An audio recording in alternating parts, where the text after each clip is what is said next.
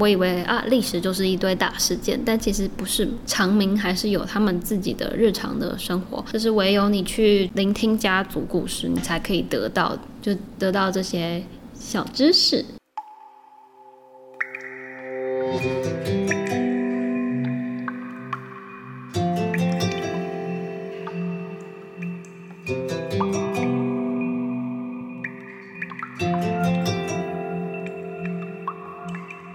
大家好，我是梁成宇，欢迎收听你的故事，我的故事。我们民间史料数位平台有一个征文的好消息要告诉大家，这个活动是阿妈，你说我有在听一九三七到一九四九纪实文学征文活动，我们将从十月一号到十一月三十号征求发生在。尤其是啊，一九三七到一九四九年间的个人生命故事、动人的事迹，或者是长辈们的老东西、老物件作为背景故事的纪实文学作品，邀请您把深埋在长辈心中或是藏在你记忆深处的老故事书写出来，和我们一起留住历史、丰富历史。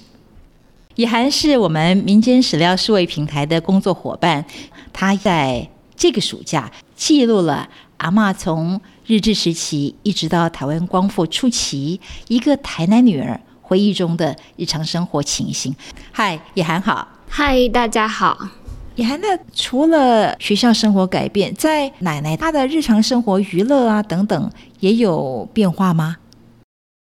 娱乐方面，就是刚刚提到的那个林百货嘛。林百货在就是二战之后，就是。就是有被枪打到，有一些子弹孔，然后在国民政府接收后，是完全把一整，我记得好像是地下一楼吧改成演务局，然后上面全部都封起来了，所以就代表说，就是光复以后，他再也没有进去林百货玩了。那他一般有空的时候，就是他，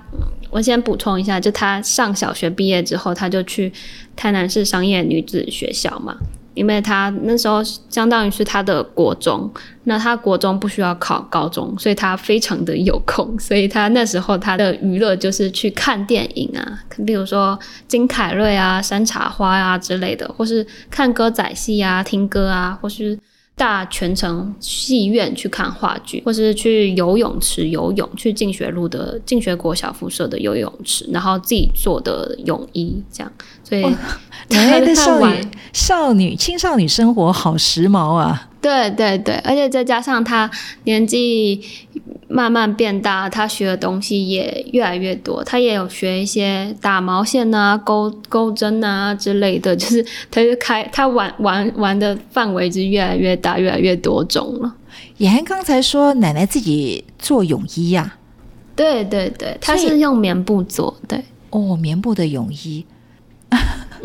奶奶学裁缝吗？对他，他好像一开始只跟他妈妈学一些比较基础的，因为。他妈妈在他们家是帮忙做一些就是家具的椅垫啊、椅套啊之类的。像我奶奶家，就是她的沙发上到现在还会有留一些装饰品，就是只是很无 很无用的东西。可能你坐沙发，你往后靠，然后你就会把那个装饰品弄到地上那种。但是摆着就是很好看，这样就是可能延延续至他妈妈吧。因为人们去家具行买，除了订家具，也会顺便就是。跟他妈妈去定做一些就是一店一套，所以他也会一些比较基础的缝纫技巧，所以他很早就会就是给自己缝一些东西做衣服什么的。他比较正式学之后，正式的学习好像是十 十八岁以后，他想要去去上补习班，然后他想要去台北的邓里美安。我工作室嘛，就那去那边学。可是他爸妈觉得台北太远了，就送他去台南市的某一个地方学习，所以他就会会很多就是缝纫啊、钩针啊之类的技技巧。对，哦，学裁缝也是那个年代的女孩很流行、很时髦的一个呃学习的方式哦。也还你刚刚描述奶奶对衣服的这个观察，一个这么小的孩子。感觉上奶奶好像对呃她的穿着还蛮注重的哦。对对，我奶奶她在国中的时候是读台南市商业女子学校，就是现在叫做佳琪女中。那她的制服也是白衣黑裙，就是最经典的白衬衫搭配黑色的百褶裙。那因为我奶奶就是她其实也蛮爱美的，所以她每天必做的一件事情就是睡前她一定会把她的裙子跟衬衫用报纸包一包，然后压在床下，隔天睡醒之后再拿出来，就像熨斗烫过一样，非常的漂亮。哇，这是一个超级爱美的少女。对，那奶奶她。那个时候，以涵也提到说，奶奶去看电影啦，等等，看洋片啊，真的是很时髦。奶奶呃，都自己去吗？还是和家里的姐妹？没有，她好像都是跟一个同学，就是初中的同班同学一起去。那她这个同学后来爱上了一位教物理的男老师。那因为男老师他是外省人嘛。那他同学家里并不允许她嫁给外省人，于是他朋友他朋友就很决绝，那决定去屏东的修道院当修女度过余生。那我奶奶听说这个故事，就是很想跟他朋友一起去，那他也就跟他妈妈说，我也要两万块钱，因为两万块钱是。进修道院的基本门槛，因为你去修道院，那修道院就要负责就是你的一些食衣住行，那你死后也要有一些安葬的棺材啊什么之类的费用，所以就会要求说他要两万块，但他妈妈并不同意给他两万块，然后让他的女儿去做修女，所以他最后也没有进修道院。他最后就是待在家里帮他爸爸招呼客人，因为那时候去买家具，大部分也是有一些外省的阿兵哥。那他爸爸只会说台语跟日语，就不会讲中文，所以他会讲中文，就负责招呼客人这样。哇，呀，两万块钱是民国几年的事情啊？大概是一九五八到一九六零那时候。一九五八，民国四十七年，相当大的一笔数目啊。这么说，因为军工教的月薪每个月也才差不多才三千块上下，那两万块相当于七个月的月薪非常可观呐。对，超过半年了啊。以涵的口语里头讲到我奶奶，然后讲到啊奶奶的妈妈，用的是他妈妈，就好像呃奶奶的妈妈也就是你的外曾祖母。跟你是有一段距离的啊？对，这么不熟吗？对外曾祖，对我真的跟他比较没有那么熟，就我我从来都没有看过他吧，也不知道一些关于他的细节。我爸爸跟他比较熟，在我爸爸二十几岁的时候，我外曾祖母都还在。在我爸爸，我爸爸从二十四岁开始吃素，是因为那时候。他外曾祖母身体已经很不好了，然后我爸爸是一个非常孝顺的人。那时候他在当兵吧，可是他当兵那时候也是要吃吃一他他吃蛮多，一餐可能要吃六个鸡腿之类的。就是他他那么爱吃肉的人，可是，在当完兵之后，听到他的外婆，就是也就是他妈妈的妈妈嘛，就外婆生病了，那他却毅然决然的，就是求佛吃素。他到现在都没有破戒，就有些。出家的佛教徒不是也是没有办法放下吃肉这件事情嘛？但是我爸就不会，他们就是吃素。我奶奶也是因为这件事，我奶奶想说：“哦，你一个人吃素，就是这样，整个家里会很难搞。那我也跟你一起吃素好了。”我奶奶也不是为了祈求她妈妈身体健康，她是为了方便，所以吃素。所以他们两个一直到现在都是吃素的。想来想来，应该是因为。嗯，爸爸很孝顺呢。对外婆是一个很好的人，就是对于他们，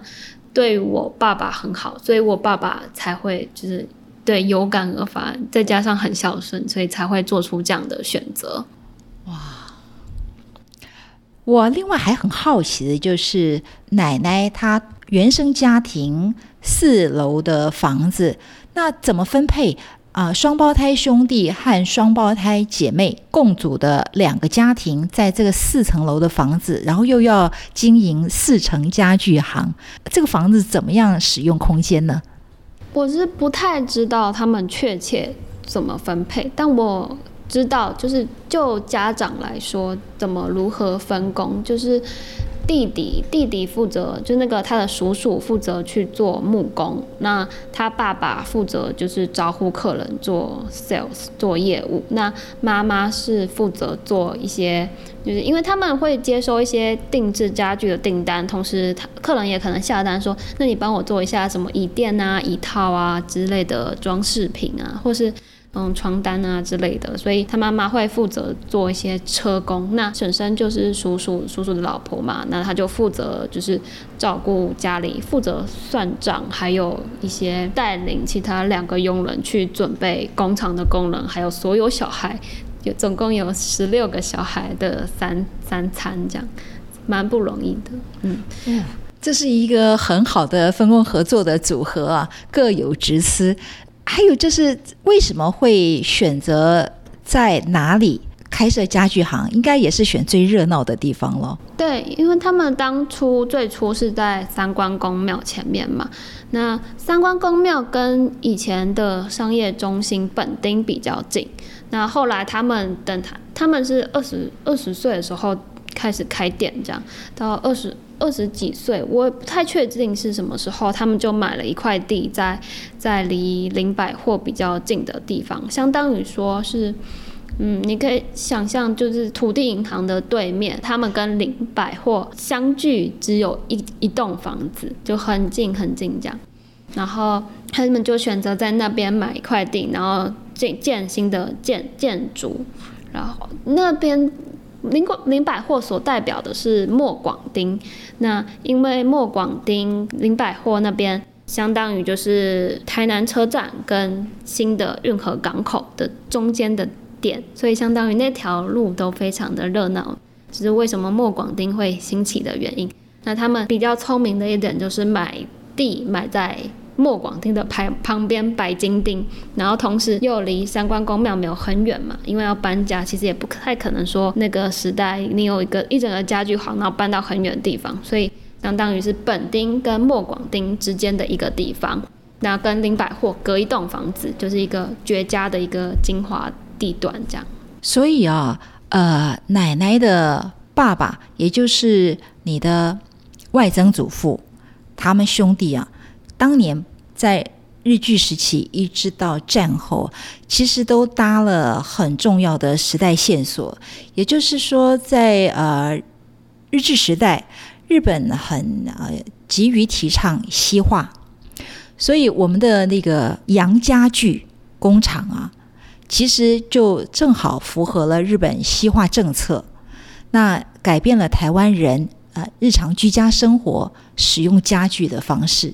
而战后碰到了经济渐渐复苏，一般家庭对于西式家具的需求越来越多，也越来越适应使用西式家具。那呃，以涵，你记得奶奶有没有提到四成家具经营的情形？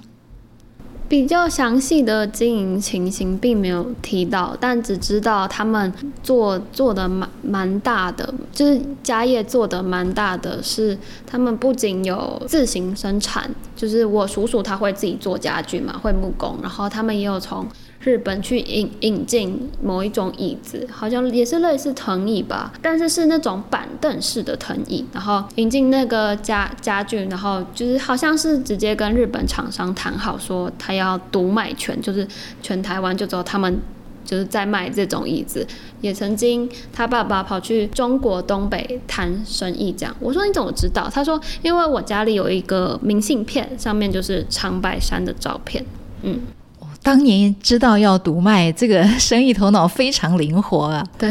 我在啊网络上查到一个资料啊，这是国立台湾历史博物馆呢所收藏的四城杨家具行的金库大保险箱，非常非常神奇。这个当年从日本定制了一个保险箱，作为家具行收每日的金钱进出，所以。以涵奶奶家的这个四成家具行，其实不仅只是对家庭经济有很重要的改善，对战前战后台湾的一般家庭生活使用家具的想象，也是呃有蛮普遍的影响啊。嗯，我想补充一点，就是那个大保险箱是我婶婶捐出去的，是因为我婶婶她就是管账的那个人嘛，对吧？因为可是不过我觉得蛮神奇的一点是，我婶婶她其实不识字，就可以想象一个连阿拉伯数字都不知道的人，他居然能够管一个超级大的家庭，就这两个家庭合起来的一个超级大的家庭，还有工厂那边，他他居然还可以正常的去就是算账啊、记账什么，我觉得特别的神奇。这个故事说到这儿啊，以涵，我想问你，做了家族故事的呃搜集、采访、写作，你觉得你有收获吗？有，我觉得自己首先更了解那个以前的时代了。就是，嗯，我以前接触的历史都是来自于历史课本嘛，那就是看了很多历史课本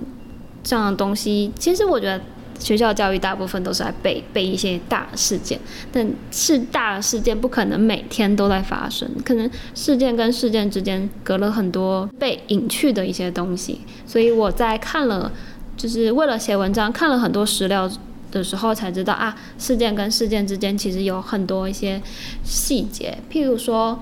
嗯，我文章里面有写到，刚刚光复的时候是炎炎夏日，但这其实不太精确，因为我们都知道光复是十月二十五号嘛。嗯，十月二十五号其实也相当于是秋冬了吧，其实也不太能说是炎炎夏日。但我想要表达的是，从八月十五号战败，然后一直到九战败投降，然后九月九月二号有有宣布这件事嘛。不太确定是不是九月二号，反正是确实是十月二十五号才接收的。我想表示的是，就这一段时间，就是他们都有疟疾，然后我奶奶是唯一一个还没有好，然后觉得天气非常冷的一个人。对，然后此外，我也借由就是看一些史料，然后认识了很多一些课本上没有讲的名人，譬如说魏建功啊，或是汤德章之类的。我同时也更了解我奶奶了，我可以理解到啊，为什么她是一个就是比较贪玩啊，比较讲究一些衣服啊，比较慷慨的一个人，因为她活在的家庭就是一个比较经济有余裕、有那个盈余的一个家庭，这样。确实，透过以涵所说的奶奶对你讲述她少女时期一直到她呃结婚之前，台南女儿的呃日常家庭生活，我们可以很具体的想象到了呃那样的环境、那样的时空之下的种种场景啊，让我们觉得其实家跟这个时代。原来不是各自独立的，我家和我的所处的这个时代是有关联的，而这个时代的故事又和历史的脉络是有关联的。因此，从单一单一的故事变成一片有时代脉络的历史网络的故事，这个就是家族写作迷人的地方。也还呢，呃，你会鼓励年轻朋友们也和你一样来进行家族故事的写作吗？那要怎么进行呢？该注意哪些事情呢？嗯，首先我当然是鼓励，就是大家来也来写，就是倾听家族的故事，然后把它记录下来。因为我在记录的过程中也发现，有些事情好像其实跟我们。想象的不太一样，譬如说，我刚刚有提到嘛，我以为啊，历史就是一堆大事件，但其实不是，大家长民还是有他们自己的日常的生活。那以前的日常生活也有跟我们现在不一样，这是唯有你去就是借由聆听家族故事，你才可以得到，就得到这些小知识。对，那可以怎么开始进行家族故事的写作？我觉得这在。这个时代是比较困难的，因为我所认为的这个时代就是一个资讯爆炸的年代，然后再加上台湾它是一个历史比较短，而且一直受到外力影响的地方，我们比较容易就是向外接收东西，而去忽略。一些，你譬如说，呃，我们是谁？我们从何而来？然后，我们只是不断的向前看齐。但我觉得这些很根本性的问题，也许透过像跟长辈聊聊天，就可以得到一些比较有启发性的解答嘛，就是能够跳出你的思维误区这样子。那有什么要注意的事情？我个人认为就是看多看论文去考证蛮重要的，因为他们所认为的一些事物跟我们的想象其实不太一样嘛。历史的事情跟我们认为不太一样，像我可能就会觉得说，嗯，我奶奶她就是出生于台南市中西区的忠义路嘛，她的理解是她出生于台南州台南市的白金町，是一些年代的用词。不太一样。那除了看论文去考证，看书也会有帮助。我在写这个故事的时候，我本来是想说就写他一些日常娱乐，我就去朝这个方向去找书，刚好就找到一本书叫《来去府城透透气：一九三零年到一九六零年代温青医生吴兴隆的日常娱乐三部曲》，才知道啊，原来他们以前也会很流行打麻雀，就是打麻将。那我就跑去跟我奶奶求证，才知道原来他们家其实就是平常也会在家里打麻将，不过不是跟兄弟姐妹一起打，好像是他的叔叔或是姑姑来他们家拜访的时候才会就是一起打麻将这样。